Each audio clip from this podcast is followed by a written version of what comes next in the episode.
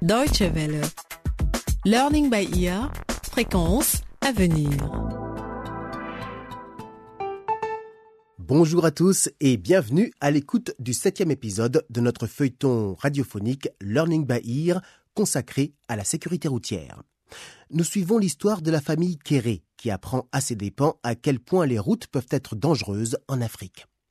La dernière fois, la mère de Pamela, Gertrude, a fait un long trajet depuis son village pour venir voir sa fille en ville. Mais le car dans lequel elle était a eu un accident, car le chauffeur s'est tout simplement endormi au volant. Nous retrouvons à présent Gertrude, alors que Pierre, le père de Samuel, est venu la chercher. Ils doivent rentrer à la maison en mototaxi, et Gertrude découvre avec horreur que les conducteurs n'ont pas de casque et qu'ils ne portent pas de vêtements réfléchissants.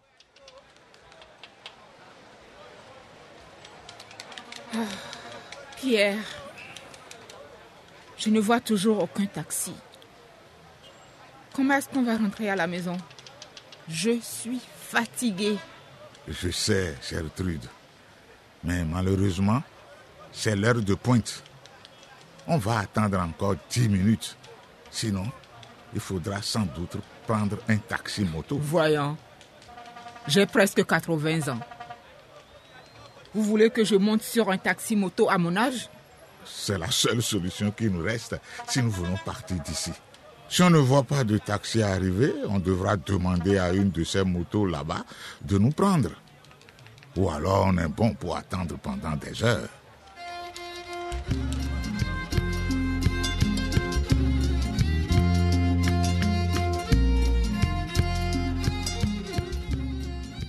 Quel dilemme pour Gertrude. Passé 80 ans, il y a tout de même des moyens de se déplacer plus confortable que les taxis-motos. Mais maintenant que la voiture de Pierre est inutilisable, après son accident, et vu qu'il n'y a aucun taxi à l'horizon, on dirait bien qu'il n'y a pas d'alternative pour aller à la maison.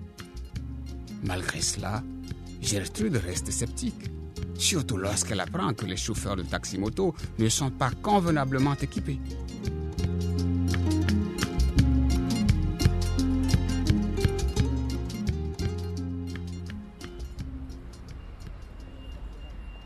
Jeune homme, dites-moi, où est mon casque? Et où est le vôtre d'ailleurs? Oh non, on n'en a pas, madame. Ça ne sert à rien de toute façon. Et puis, il fait tellement chaud dans cette ville. Avec un casque, on étouffe. C'est mieux d'avoir la tête à l'air pour se faufiler entre les voitures. Le casque, c'est lourd. Ça empêche d'aller vite. Et je suis sûr qu'on voit moins bien avec.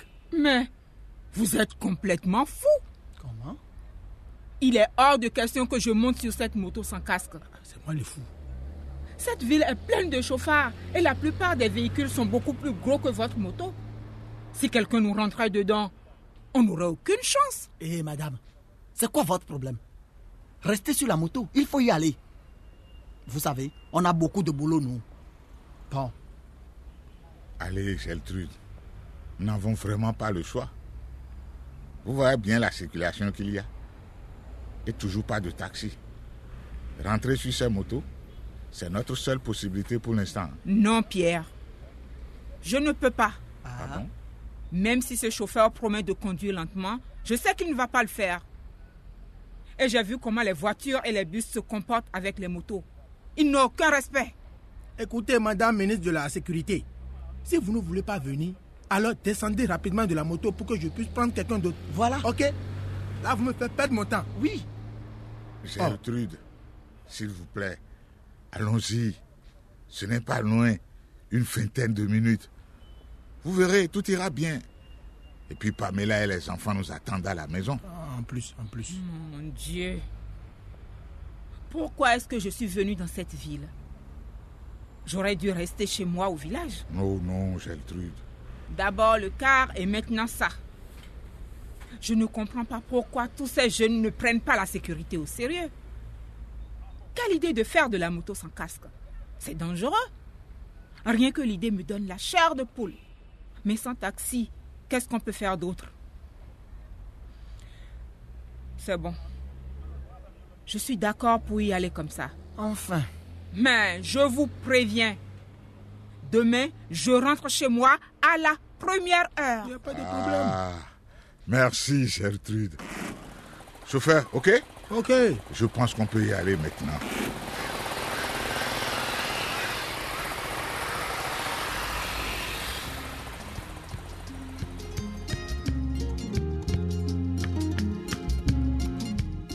Sous la pression de Pierre et des chauffeurs, Gertrude s'est finalement laissée persuader de rentrer en taxi-moto, même sans casque. Pourtant, son instinct lui disait de ne pas le faire. Contrairement aux autres, la vieille dame se rend compte que cela représente un énorme risque de se lancer dans la circulation sur un deux roues sans protection appropriée. Gertrude sent le danger arriver et comme vous allez l'entendre, elle ne s'est pas trompée.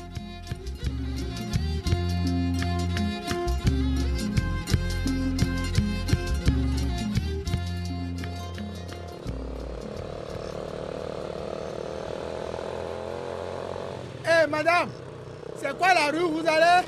Je crois que c'est à trois rues d'ici. Mais il faut demander à Pierre sur l'autre moto. Moi, ça fait des années que je ne suis pas venu ici.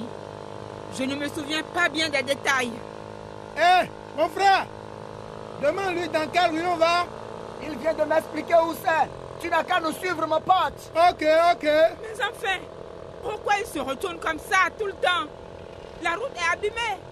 Il ne va pas voir les trous et les bosses s'il continue de se retourner comme ça pour vous parler. Il est habitué, il est habitué. Hé, vous là-bas, attention Il y a une voiture qui arrive. Oh, mon Dieu Sérieux, attention, hein. Les voitures ne les voient pas Ah, attention. Attention, voiture Oh.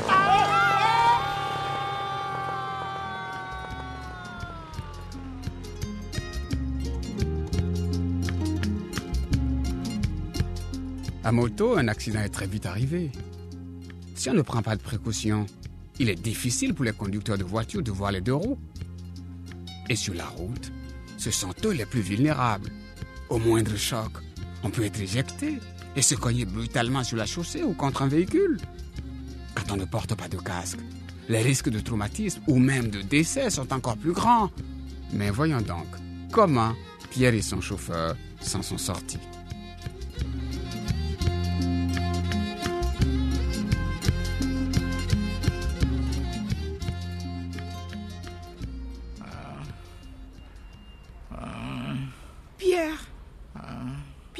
Allez bien? Ça va. Je me suis juste un peu écorché la jambe.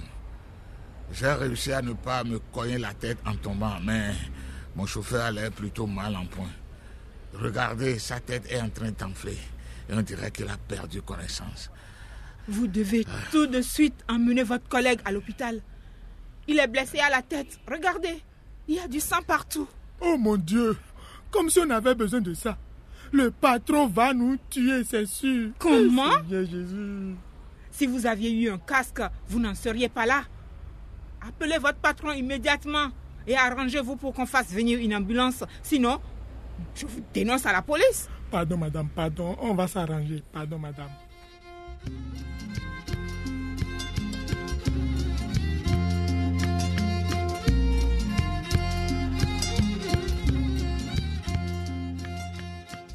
Les personnes à moto sont extrêmement vulnérables et elles devraient prendre au sérieux les mesures de sécurité. C'est bien ce que vient de nous démontrer le septième épisode de notre feuilleton. Joséphine, notre experte en matière de sécurité routière, est déjà en studio. Bienvenue, Joséphine. Merci, Grégoire. Eh bien, on dirait que Gertrude avait raison d'être inquiète de monter sur une moto sans porter de casque. Bien sûr qu'elle avait raison. Je tremblais de peur pour nos héros pendant cet épisode, en entendant qu'ils roulaient à moto sans casque. S'il y a une collision et qu'une personne est éjectée de son deux roues, alors elle court de grands risques d'être grièvement blessée. Et si elle ne porte pas de casque et qu'elle se cogne la tête, alors là, ce n'est pas sûr qu'elle en ressorte vivante. Mais pourquoi est-ce que les gens sont si réfractaires au port du casque? Ça, ça- ça ne coûte pas si cher un casque. Je crois que c'est culturel dans les pays africains. Et puis, une fois de plus, on a affaire à des conducteurs qui ne prennent pas au sérieux leur sécurité ni celle de leurs passagers.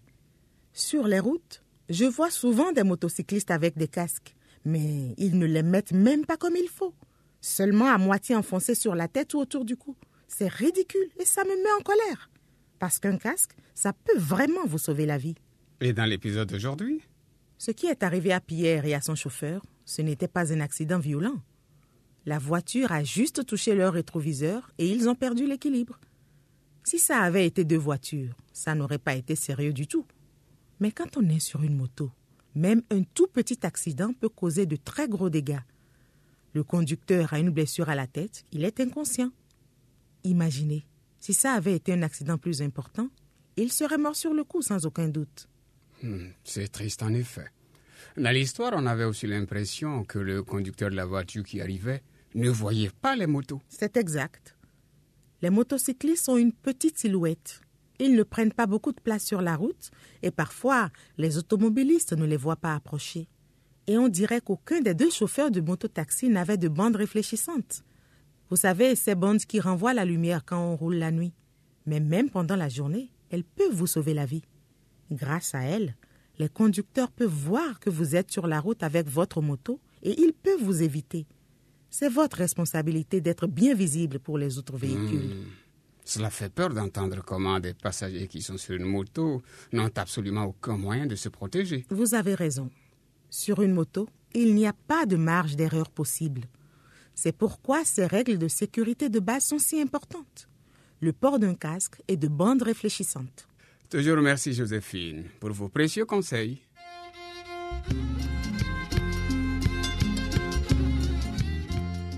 Et voilà, c'est tout pour aujourd'hui. Lors de votre prochain rendez-vous avec Learning by Ear, pour le huitième volet de notre feuilleton consacré à la sécurité routière, Alice et ses amis vont faire preuve d'imprudence et le regretter amèrement.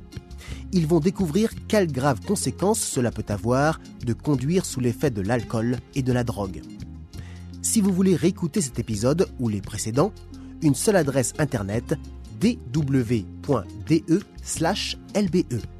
Merci de votre attention et surtout, si vous roulez à moto, n'oubliez pas de porter un casque et restez prudent. Au revoir et à très bientôt.